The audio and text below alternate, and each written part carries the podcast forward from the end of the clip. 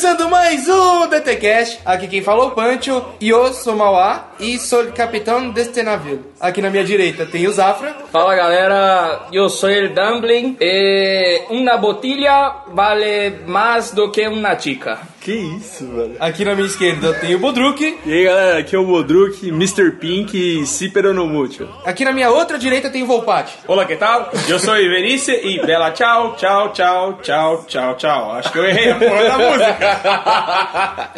É isso aí, hoje nós vamos falar dessa série que tomou todo o Brasil na Netflix, essa é La Casa de Babel, logo após os recadinhos. Se io muoio do partigiano Por favor, por favor Hora dos recados. Você tem que me dizer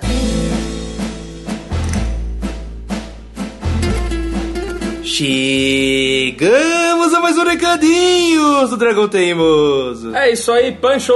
Esta semana não temos muitos recados, vamos só passar nossas redes sociais aqui pra vocês. Pancho, redes sociais, é, se você quiser acompanhar a gente no Facebook, ver todas as notícias, tudo que a gente posta, várias colunas, temos muitos colunistas, agora temos muito conteúdo diário, então acompanhe lá no arroba Dragão Teimoso. Em todas as redes sociais, tanto todas- Facebook, quanto Instagram, quanto Twitter. É, no Instagram também, você pode é, acompanhar a gente, é, eu posto algumas notícias também do site, posto um pouquinho do que a gente tá fazendo no nosso dia a dia, posto as nossas indicações, então também acompanhe o Instagram. Acompanhe nossos stories no Instagram também, Acompanhe que tem muita coisa legal. E fale com a gente lá, pode interagir, pode indicar as coisas, pode recomendar, sugerir temas. Se quiser mandar e-mails pra gente, quiser falar com a gente, criticar, hatear, quiser elogiar, pode mandar e-mail no recadinhos@dragãoteimoso.com.br. É isso aí, Pancho.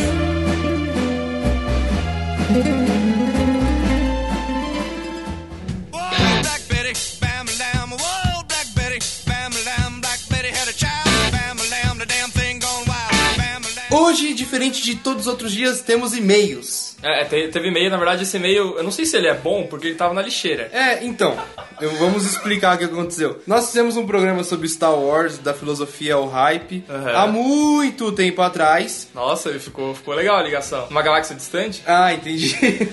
e o nosso querido Tomás, que é um dos nossos ouvintes preferidos, ouvi- é, ouviu esse programa e mandou um e-mail na época. Só que automaticamente esse e-mail foi pra lixeira e nós acabamos não vendo. É, porque foram as máquinas que mandaram pra lixeira, não foi a gente. É, a Matrix. É. E a gente encontrou o Tomás lá na CXP, sabia? Ah, é? ele tava Não lá, a gente deu um abraço nele lá, super gente boa esse rapaz. Né? Pô, que legal, cara. Então nós vamos ler esse e-mail agora, porque fazemos questão aqui de estar sempre agradando o nosso público. Aham, então vamos ler. Então vamos lá. Saudações aos Dragon Masters e ao grande Victor Bodruk. Realmente é muito grande, né? Aham. Realmente tá, tá bem grande. Literalmente. Meu nome é Tomás, tenho 23 anos e sou ouvinte do podcast há 14 semanas, agora é mais. Caralho, Agora é, é o cara mais. já é um ouvinte aí, né? Desde o ouvinte do primeiro. Desde o primeiro. Então, 15 semanas até o programa do, filo, do Filosofia. Uhum. 14, então ele começou no número 2, olha que legal. Legal, muito bom. Muito bom. Começou bem. O último episódio sobre Star Wars foi muito massa. Porém, a questão levantada por vocês a respeito da nova trilogia, episódios 7, 8 e 9, virar uma renovação dos episódios da trilogia clássica é algo que realmente preocupa aqueles fãs um pouco mais exigentes do cinema, como vocês, por exemplo. Uhum. Somos exigentes? Ah, gente, é, sei lá, né, mano? A partir do momento que a pessoa tá querendo vender o bagulho pra você, você pode recusar ou não. Então, entendeu? Você tá pagando. Agora, se for de graça, até agulha na bunda. É, aí pode ser qualquer coisa. né? É claro que é algo que pode vir a acontecer e que seria muito decepcionante. Isso porque os outros episódios se tornaram clássicos justamente por serem inovadores e marcarem as pessoas que assistiram o filme na época, e não por serem refilmagens de coisas que já existiam. É, eu acho duas coisas, ó. Primeiro, a gente até comentou isso no programa do, do Star Wars. Não tinha nada na década de 70, né, cara? E isso foi um dos fatores pro Star Wars se tornar o que é. Então, essa nova trilogia aí, mesmo que ela seja muito boa, ela nunca vai ter aquele peso, aquela emoção do, do primeiro Star Wars, entendeu? É, e o que ele aconteceu na época foi bizarro, porque ele fez um marketing muito pessoal com a galera. É, Que foi. hoje é uma coisa inviável Hoje de não fazer. tem como, hoje tem muita coisa. Só que também, né, é que o, a- na época desse e-mail aí, o Tomás ainda provavelmente não tinha visto os últimos Jedi, e a gente viu que esse filme é totalmente diferente, e que ele não é uma cópia do Império Contra-Ataque, igual a gente pensou que seria. Então isso é uma coisa boa, e ele deixou aí um horizonte, não igual o J.J. Abrams deixou, cheio de coisas pra amarrar, cheio de pontas, não, mas tem um horizonte aí pra você explorar o que você quiser. Então pode sair uma- um fechamento muito bom. É, ele mostra que tem muito mais a oferecer do que Uhum. está acontecendo, tanto que ele vai criar uma nova trilogia trilogia com outros personagens e outras galáxias. Você pode ver uma coisa interessante que hoje tem tanta coisa, com essa coisa de Marvel, DC, já tem, tem, mano, tem tanto filme, tanta opção pra galera, que mesmo esse Star Wars sendo muito bom, ele não tem nem o mesmo peso comercial da trilogia prólogo, que, que a galera não gosta. Aquela trilogia fez muito mais barulho do que essa. E, mas não fez tanta grana. Talvez o primeiro filme lá fez bastante grana. É porque é difícil, porque tudo que faz mais dinheiro hoje é difícil porque tudo hoje faz mais dinheiro, né? A economia é, diferente, o dinheiro vale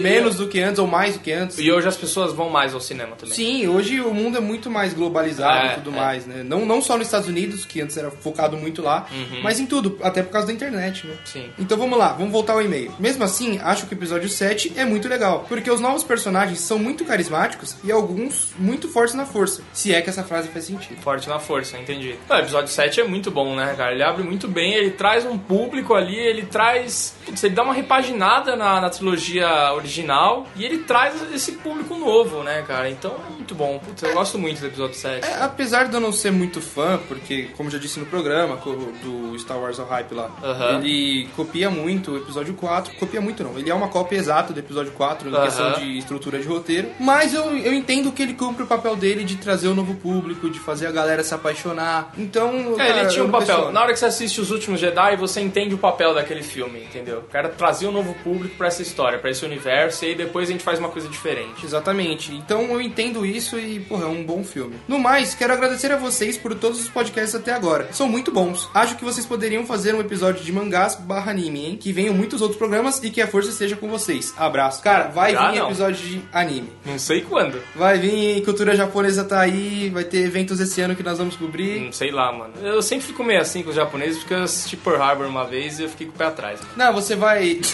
você vai assistir o Cavaleiros, que a Netflix vai lançar esse ano. Você vai Cavaleiros. gostar. Com certeza vamos fazer um episódio sobre ele. Então tá bom. Vamos Beleza? ver, né? Fechado? Quem sabe. Vamos então? Já partiu?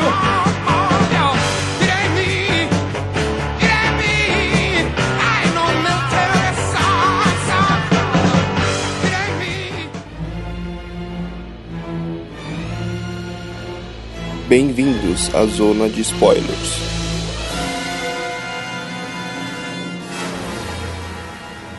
It's up to you.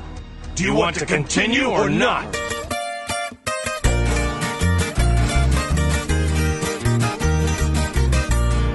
Bom, somos todos brasileiros aqui, eu posso falar isso sem ressentimentos. Cara, a língua espanhola é uma merda. É muito feia, de verdade. Eu assisti dois minutos de série e eu desisti. Falei, vou ver dublado. Bom, você sabe, Punch, que eu, eu tá, eu acostumei, né, a assistir em espanhol. Pra mim foi tranquilo, porque eu já tinha assistido Narcos, né? Assisti três temporadas de Narcos. Então meu ouvido já tava treinado pro espanhol. É claro que, sei lá, o primeiro episódio ali você acha um pouquinho estranho, mas eu gosto de- dessa pegada original da série mesmo. Cara, eu tento assistir muito filme aqui da América Latina e tal, e assistir, e assistir duas temporadas de Narcos. Só que eu acho que, por estar mais perto da gente, e a gente já ter esse costume mais de ouvir, esse espanhol que é falado aqui na América Latina, ele é mais de boa, ele é mais pausado e tal. O espanhol da Espanha mesmo é muito feio, eles falam muito rápido, é muito estranho. Eu achei mais claro pra ouvir, mano. Eu acho que é legal, você, começa, você consegue aprender um monte de palavras ali, pega várias coisas, é legal. Tomale no culo! É, eu comecei assistindo com a minha mãe o primeiro episódio, a gente também estranhou o fato dele estar todo em espanhol, é, é- é realmente diferente. Só que a gente trocou pra dublado, assisti uns 3 minutos dublado e você perde muito a atuação dos, dos personagens, dos atores, né? Eu achei E também. aí eu voltei pro espanhol e depois de uns 10 minutos assistindo já fica normal. Cara, eu percebi isso também, só que eu achei que a atuação não valia a pena. Eu sofri escutando espanhol, porque, cara, eu achei, não achei lá grandes coisas. Não tô desmerecendo o trabalho dos caras, tá ligado? Mas, tipo, não achei lá grandes coisas, a atuação.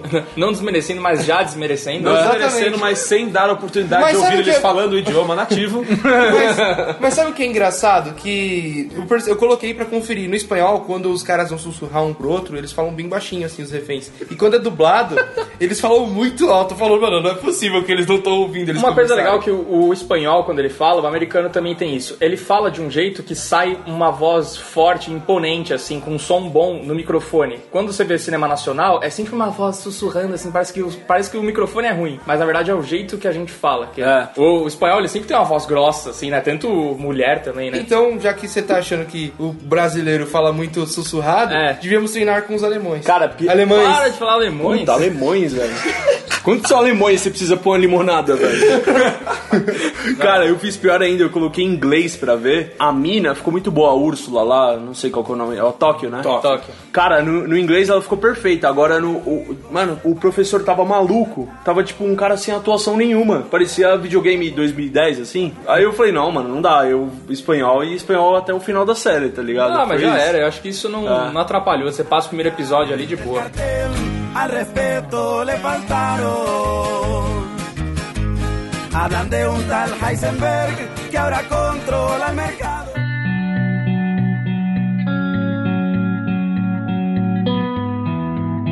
Um bagulho que eu achei da hora na série, que eu vi muita gente, tem até um texto no nosso site de um cara comentando sobre isso das cores da série, né? Do vermelho, caralho. Pô, fala o nome do cara aí, dá os créditos aí, irmão. Gabriel Ferreira, nosso colunista. Boa, abraço, grande abraço. Ele comentou que, é, vai, o significado das cores, da, da violência, de um bagulho mais anárquico, caos, tudo isso, né? Mas eu vi muito como se fosse um negócio espanhol mesmo, sabe? Tipo, de, de usar o vermelho ali. Tanto que tem umas horas que tem a, a mãe da delegada lá, que ela tem uns post-it, tá ligado? Os papelzinhos, e é tudo vermelho e amarelo. Eu achei muito Trabalham representação espanhola. quentes, né? Ah, mas É, então. pode, ser também porque a mente da véia tá um caos, né? Ela- É, Com então. certeza ela tem Alzheimer, né? É que cabe teoria das cores em tudo, né? Mas eu achei bem um bagulho da Espanha mesmo, eles quiseram É, eu mostrar. acho que dá um, dá um contraste muito foda. A- O negócio deles estarem todo mundo ali com aquele macacão vermelho. É foda. E, eu, e a Casa da Moeda é uma coisa bem cinza, bem monocromática, então dá um. Representa o governo e os caras sendo a anarquia É, bagulho. dá um contraste muito foda, dá uma rima visual demais. Ah, ali, isso cara. ficou muito legal na série. Que eu acho da hora até puxar a gente aqui, esse plano, na verdade, é muito bom, velho, dos caras, porque eles não vão, na verdade, roubar, né? O professor, ele já, já arquiteta falando assim, né? A gente não vai roubar, a gente vai fazer o dinheiro, né? Sim. Isso é muito bem pensado, cara. Exatamente. O roteirista... Ele tem, um, ele tem um- uma motivação bacana, né? Ele não quer subtrair de ninguém, não quer prejudicar ninguém. Ele tem até um- uma pegada bastante forte na série, que é a pegada da resistência. Ah. Eles invocam uma música que, que eu brinquei na abertura, que é Bella Ciao, que é uma música que foi representativa da resistência italiana durante a Segunda Sim. Guerra Mundial. Então é uma música muito forte, é cantada em diversos protestos na Itália até hoje. Contra o Então, fascismo, eles- né? Exatamente, uma resistência contra o fascismo. Então a série toca bastante nessa temática. Sim, eu, eu acho isso legal, cara, porque eu acho que o ponto mais, mais forte da série é esse, é o roteiro, porque eu acho esse plano realmente muito bom, sabe? E tipo, eu fui dar uma pesquisada é, pra ver o seguinte.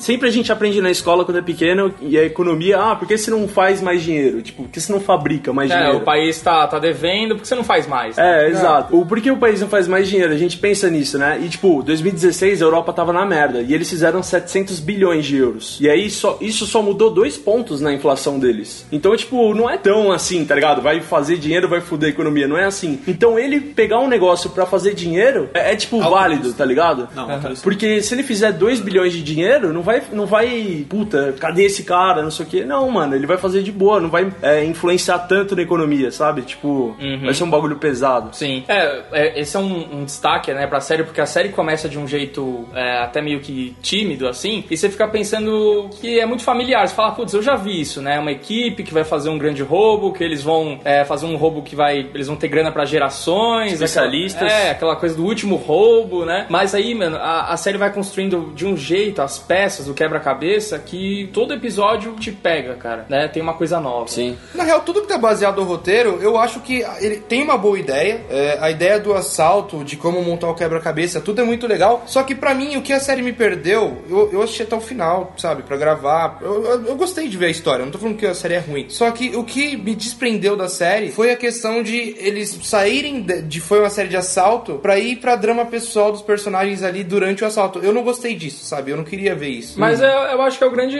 a grande chave, a grande receita da série é isso. Como é uma série pra, de personagens, você acha que é uma série de assalto e acaba virando uma série dos personagens, dos dramas de cada um. Então, ali eles, eles montam de um jeito, até a parte do flashback, pra você criar um background pra cada personagem, de uma maneira muito bem feita, e aprofundar cada um e a relação deles antes de chegar naquele assalto. Então, eu acho tudo isso, Ah. cara, muito bom. Eu acho que todos os personagens tiveram isso, menos os sérvios, né? Que o cara tomou a pancada na cabeça e já era. Ah, mas o. Como é que é o nome do cara? Recink lá? Helsinki. Aham. É, ele, ele se desenvolveu mais, mais pro final. É, o único que eles realmente não desenvolvem é o Oslo, né? Que É. foi o que Sim. acaba se ferrando no final. Pra mim não funcionou. Eu, eu gostei, eu acho que eles foram pra esse caminho de a, a série vai ser sobre os personagens e não do assalto em si. Mas criou barriga. Exatamente, só que ela não, não conseguiu ser dinâmica, sabe? Por exemplo, aquele flashback da, da Tóquio conversando com o Rio no banheiro, é, quando eles foram lá visitar, antes de fazer o assalto, a Casa da Moeda, cara, eu achei muito chato, sabe? Ela fica desenhando lá. Cara, pra mim é, um- é um filler inacreditável. É uns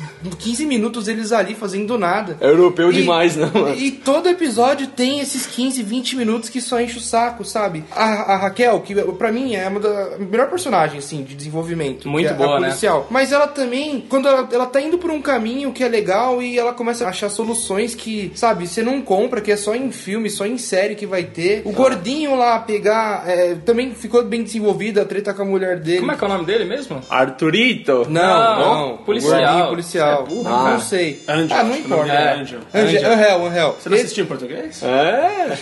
Angel não, Angel. Ângelo.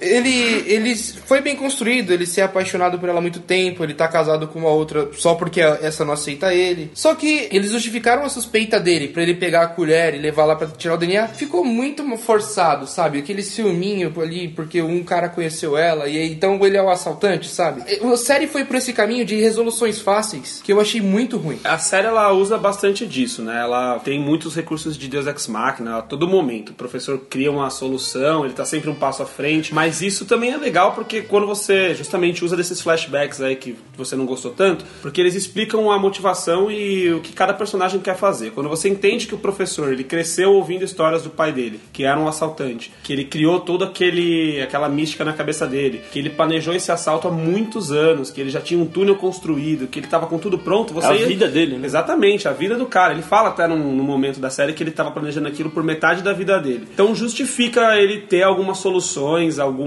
Tá sempre um passo à frente da polícia. E quando, ele, e quando isso não acontece, que a série realmente fica interessante, porque ele tem que criar uma solução naquele exato momento. E isso é foda, porque em, vários momentos da série você fala, pô, agora fodeu. Eles pegaram os caras, né? A casa caiu, os policiais descobriram, aí aparece o, uma cena do professor é, falando assim, ah, plano, sei lá, X. Aí, tipo, mostra o, o- o flashback dele explicando, ah, os policiais vão fazer isso, isso, isso, isso, isso, isso. E, tipo, ele consegue ter a resolução, né? Cara, eu achei incrível isso. Cara, um furo total do professor no plano dele. Tipo, ele é genial ou não. Tem, cara, tá dividido, né? Quem gostou dele ou não na série. Mas, tipo, um furo dele é assim: é, não pode ter relação aqui porque relação fode as coisas, vai foder o trabalho. Aí ele pega um pai, um filho e dois irmãos. Fazer o assalto. Como você é burro. Tá ligado? E ele fala que as pessoas não podem ter relação. É, não, isso é ruim. Não, outro furo no plano dele, que aí foi logo no primeiro episódio que eu falei, putz, a série vai ser ruim, mas aí depois ela me surpreendeu, é que eles tinham que sair fingindo que eles estavam fugindo com a grana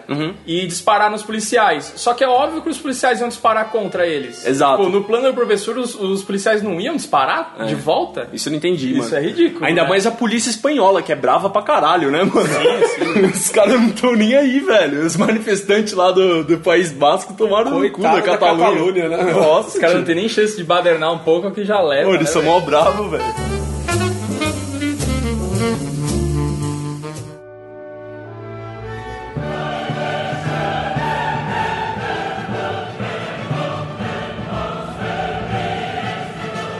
Mas é legal também você ver como o professor ele vai colocando a opinião pública ao fa- a favor dele durante a série. E ele pensa em tudo isso para justamente a pressão da sociedade facilitar com que ele consiga fazer o, o assalto dele. É, que ele fala aquela, assim, é... Nós não podemos matar, senão nós deixaremos de ser a porra dele Robin Hood, né? Ele É, fala. isso.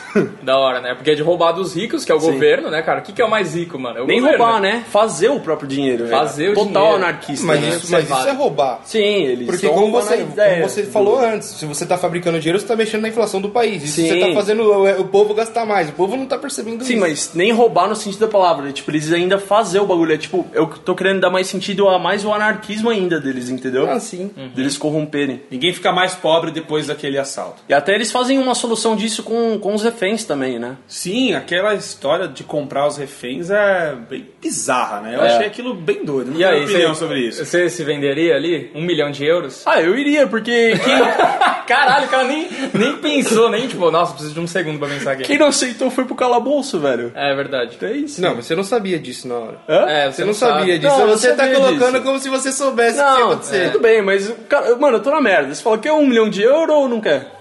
E, sei lá, né, velho? Vamos ver o que vai dar isso aí. Pega aí, né? Acho que o tempo que eles ficaram lá dentro, ó, aquela menina do começo da série, Hannah Baker lá, cabelo enrolado, mano, ela Ah. ficou é, Broken Girl. No final ela tava garota quebrada ali, ela tava fudida ali, mano. E é, é legal ver como esse tempo vai mudando os personagens, né? Sim. Porque toda vez que começa o episódio, ele fala o que horas são e quanto tempo de assalto já tem. E você vai vendo como a ansiedade vai deixando as pessoas incontroláveis, né? Sim. São 60, 60 e poucas horas de assalto até o final da primeira temporada. E você vê como o Arthur, por exemplo, é um cara que vai mudando de ideia a cada momento, cada hora que aparece uma situação nova, ele se vende, é um personagem super egoísta, super filha da puta. Bom, já deixei minha opinião pessoal sobre o cara aqui, mas é, é legal ver como isso vai acontecendo, né? Não, ele é um filho da puta mesmo. Eu queria muito que ele tivesse morrido na cena do sniper lá, cara. Cara, Queria mas muito. eu vou ser sincero, o Arthur, pra mim, é o personagem que mais segue a linha dele, ele mais faz sentido durante a série. O único momento que eu achei que ele não fez sentido foi quando ele, ele aceita o um milhão e fica lá, porque ele é um puta egoísta, ele já tinha visto a Mônica transando com o Denver lá no cofre, então o, o que fazia sentido ali era ele sair. Não, mas ele percebeu, ele percebeu a professora, na hora que os alunos também não vão aceitar um milhão e vão descer, a professora para dois alunos, assim, tipo, com o braço. Tipo quando você vai dar uma freada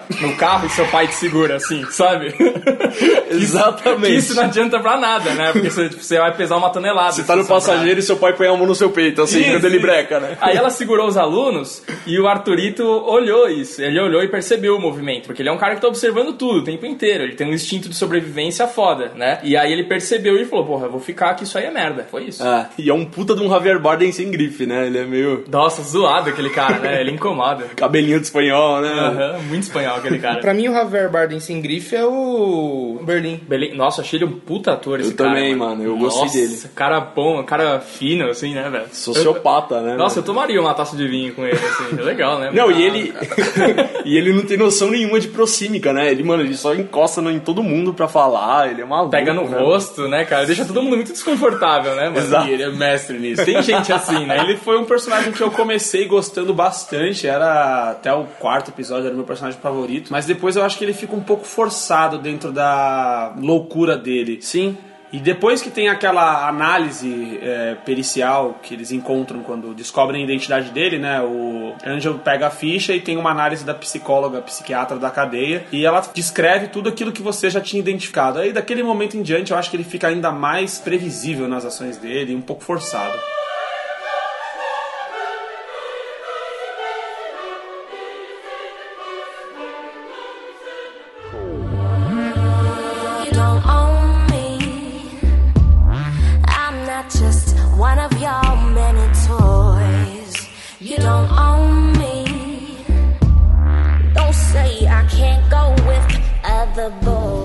Pegou essa série e jogou ela num caldeirão e cozinhou essa série e mudou completamente a estrutura dela, né? Porque na TV espanhola essa série passou em 15 episódios, cada episódio tinha mais ou menos uma hora, uma hora e dez. A Netflix pegou nove desses 15 episódios, cortou esse, cada episódio em 40 minutos e passou esses nove episódios em 13 na primeira temporada. E ela vai lançar a segunda temporada em abril com, com esses seis episódios. E aí eu já não sei se eles vão cortar de novo, fazer em 40 e lançar em mais, ou vão lançar os seis de uma hora. Mas essa série na Espanha passou como uma minissérie de 15 episódios e já, já foi finalizada. Se você quiser procurar e-mails ilegais, você pode assistir ela inteira já.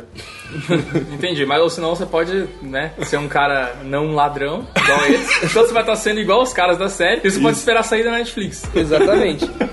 Mas eu achei meio bizarro a Netflix fazer isso, né? Ah, por comercial, né, cara? Não, ia ser muito estranho você lançar uma temporada só numa série. É muito esquisito, né? A Netflix tem que vender assinatura, né, cara? Essa é, É. a pegada. Então, Então, é que essa série, eu, eu- pelo que eu tava vendo na internet, dando uma lida, falando mais de números, ela não fez muito número nos Estados Unidos, né? Foi mais aqui pra América Latina.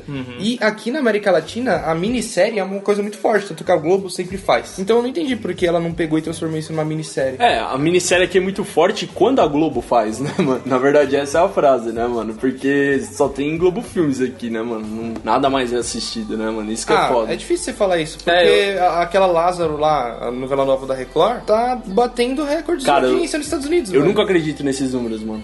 É porque a Nunca me gente, a gente não vê o público religioso, né? Essas, essas novelas e séries da Record, elas que fazem sucesso, elas costumam ter esse apelo, com exceção daquela Os Mutantes, de Long Time Ago, Que eu não é- entendia qual que era o apelo e que fez né? um sucesso absurdo. Que batia em novela da Globo, cara. A Dez Mandamentos. É porque tinha Velociraptor, mano.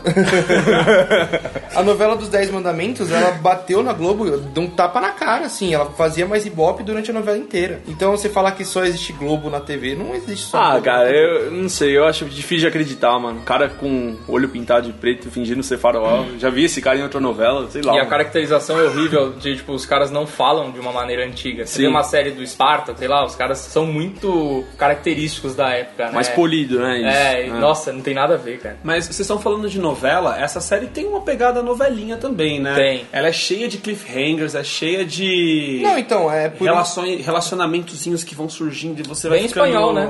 É, verdade. vai ficando É, então, é um mercado diferente. Eu acho que esse mercado é até mais é, europeu e brasileiro Exato. do que americano. Por isso fez mais sucesso aqui. É, essa questão de que eu tô falando que eu não gosto muito, de ter mais dramas dos personagens, de ter mais essa enrolação, é tudo coisa de novela mesmo. A, a própria filmagem, a própria- os próprios enquadramentos são mais de novela. É é muito parecido mesmo, mas a única coisa diferente pra, pra coisa europeia, assim, pra gente, mano, é que eles têm um negócio mais cru, assim, tipo, a vida como ela é, sabe? Eles não têm problema de mostrar alguém pelado, tipo, mostra a cagando, teta né? da mina, mostra os caras transando, tá ligado? Eles. Aham. Eles mostram, tá ligado? Tipo, como se fosse rodar o dia inteiro do cara. E não ser tipo um Jack Bauer, que só mostra ele trabalhando 24 horas, tá Mas ligado? aí é questão, acho que, mais de a sociedade aceitar do que questão Exato. de o canal não quer fazer. Exatamente isso. Porque a Globo começou a fazer isso tem alguns anos já, começou lá com Gabriela lá atrás, né? É. E quando novela das 11 eles mostram tal, algumas coisas. Só que ah, o povo não, não aceita ainda. É, É cultural, né, mano? é, o povo não aceita é, coisas que não tá no- nos padrões. Tanto que teve um beijo gay numa novela há três anos, quatro anos atrás, e o povo falou que era um absurdo ter aquilo, foi um selinho, sabe? Sim. E isso lá pra, pra Europa, pros Estados Unidos, o pessoal Putz. tá cagando. Aham, com certeza.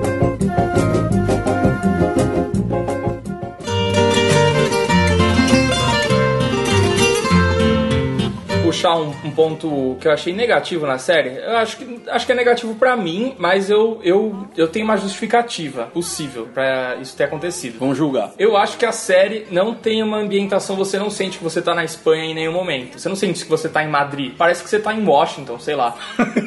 É assim, é muito americanizada, cara. A polícia é muito americanizada, os bandidos são muito americanizados, tipo, não tem uma pegada Parece local. cenário, né? É, não é uma, tipo, uma coisa narcos ali. Você fala, putz, os caras estão na Colômbia. Ah, ali é. Uma coisa, é, sei lá, precisava ter umas, umas imagens do alto, sei lá, mais de cidade mesmo. Porque você não, não tá em Madrid ali, cara. Então, cara, eu acho que isso já é um mão da Netflix. Porque apesar de ser a produção da TV espanhola e o cacete, eu acho que quando eles estão produzindo, a Netflix já tem um contrato lá de distribuição e tal. E a Netflix já deve falar, ó, a gente vai vender essa série pro mundo inteiro. Então deixa a série, não ambienta ela tanto na Espanha, deixa ela mais globalizada. O Narcos funciona mais sendo ambientado ali na Colômbia, porque é, é uma biografia, né? A história do, de Medellín, o cacete. Então eu acho que são produtos diferentes. Mas acho vender. faltou eu me sentir um pouco mais em Madrid mesmo. É, você não acha que isso pode acontecer porque é, naturalmente as cenas são mais internas do que externas por ser gravado dentro da. por representar, na verdade, né? Um assalto dentro da casa da Acho que moeda? afeta, mano. Ah, mas não, mas eu acho que poderia, por exemplo, mostra a Casa da Moeda, sempre mostra ela de baixo pra cima, né? E não mostra, tipo, uma, uma visão aérea, por exemplo, da Casa da Moeda e as viaturas em volta, não, não, não tem muito isso, né? E, tipo, sei lá, fechada para as pessoas não invadirem aquele local, não É. tem muita essa coisa de um lugar que tem terroristas ali, sabe? Ah, mas isso tem nome, né, velho? O quê? É orçamento, né, mano? É, então. Porra, beleza. mas uh, tem nego que faz vídeo de YouTube com drone, mano. É. Dá pra fazer fácil É, isso. hoje... mano. Orçamento. Nem precisa gastar grana com helicóptero pra fazer mais essa filmagem, Sim. mano, tá ligado? É, Tipo, hoje um drone já resolveria ali. Mas é verdade isso mesmo. As cenas na cafeteria, você não sabe, não, Ali é não tem muito uma americano. remissão pra. Parece que você tá vendo uma Sim. sitcom. Na verdade- de sitcom. Na verdade, tem hora que você parece que tá vendo aquele programa do leilão de container, velho. Tem uma umas partes que parece isso. Sabe aquela parte que é onde tem o, o dinheiro? Ah. Ele fala assim, papá, eu posso deitar-me aqui? E aí ele deita lá no bagulho, parece aqueles containers da TV. Nunca Cara, vi. os personagens não te irritam demais, assim. O Denver, ele me irrita o Esse tempo irrita, todo, esse cara. irrita. Ele não serve pra nada, mano. Esse- aí, mano, mostra todos os especialistas. Ah, esse é russo. Tipo, pode parar aí, já deu, já. Já, já deu pra entender, tá ligado? Ah, essa é a mina que faz a falsificação, o outro é o hacker. Esse é o esquentadinho? E, tipo, ele tem meio média altura, mano. Mas depois ele fala isso, né? Ele fala assim, pô, todo mundo aqui foi escolhido por ter uma habilidade e eu fui escolhido porque eu sou filho do meu pai. Pra acompanhar ele aqui. E É. ele tem essa consciência de que ele Sim. tá ali, mas não precisaria estar. Que ele é um merda, é. E eu acho que até você puxou um negócio legal, porque eu acho que é até pouco explorado isso durante a série, assim, a especialidade de cada um. Meio que se perde Sim. isso. Eles constroem isso no começo e isso acaba mostrando pra alguns, né? Porque a, a Nairobi lá, é isso Uhum. o nome dela? Ela faz o dinheiro a série inteira ali e tal, ela que comanda isso. O outro cara lá, o Moscou, fica cavando, ele é um especialista nisso, mas os outros caras meio que acabam se perdendo, assim, eles só ficam andando pra lá e pra cá. Em muitos momentos eles estão juntos em um local e os reféns estão sozinhos, tá É. ligado? Falando, "Mano, o que eles estão fazendo enquanto isso? Berlim vira o Coringa e é isso, né? As, É. as classes, né, dos personagens, elas Isso. são jogadas fora mesmo. Então, É. mas é, aí é o que eu tava criticando antes. A série foi pra esse lado de mostrar mais dramas pessoais do que em questão de mostrar ali os personagens reagindo ao assalto mesmo. Uhum. Então, se perde mesmo. Eu acho que seria muito difícil você fazer uma série de assalto que você focasse mais nos caráteres técnicos de execução do plano, até porque a série tem que se sustentar por muito mais episódios, muito mais tempo do que um filme. Quando você pega é, um filme clássico de assalto que todo mundo já viu aí, que é o 11 Homens e um Segredo, é um filme que tem um planejamento do assalto e execução. Se você fosse desenvolver personagem ali, é, no tempo que você tem pra mostrar, isso ia se perder. Agora, na série, com tanto tempo disponível, se você não desenvolve os personagens, Mas você e- se mata antes de terminar. Mas é até uma coisa, Pancho, que eu acho legal. Eu acho que eles desenvolveram, eles foram pra esse lado pra desenvolver os personagens, em vez da, da espe- especialização de cada um, pra gente ficar torcendo pelos caras. Porque a gente acaba ficando do lado dos bandidos, cara. A gente Sim. não quer que a polícia descubra eles no final das contas. Você fala, mano, É. mesmo que você goste do time da, da polícia, você não odeia. Você gosta da Raquel, do Angel, você gosta até daquele outro cara mais velho lá, né? Que parecia ser um filho da puta, mas depois é um cara qualquer. O da BMW? Não, o. O rei do crime. É outro cara maior lá. Eu da CIA da Espanha. Mas aí você. Na verdade, o que você quer é que dê certo o plano dos caras, velho. E que eles saiam de lá ricos. Sabe Então, por quê? mano- Sabe por quê? Porque são eles não estão bandidos. roubando ninguém. Por isso que você. Ah, Temos um anarquista. Não, cara, eu, eu realmente acho que. Aí é a minha opinião de merda, tá? Não me comprou, assim. Eu tô cagando se eles vão conseguir ou não, se eles vão preso ou não. Porque eu não consegui sentir empatia por nenhum personagem. A, a personagem principal, que eu achei que eu sentia empatia por ela, cara, eu tô cagando pra ela, assim. É, o personagem. Todos os personagens ali, pra mim, se qualquer um morrer se eles forem presos, se eles não conseguirem roubar, sabe? Foda-se. Eu acho que não vai. Ah, eu não vi a segunda temporada, mas eu acho que não vai morrer mais ninguém tirando o Oslo ali, porque os outros são muito queridos ali.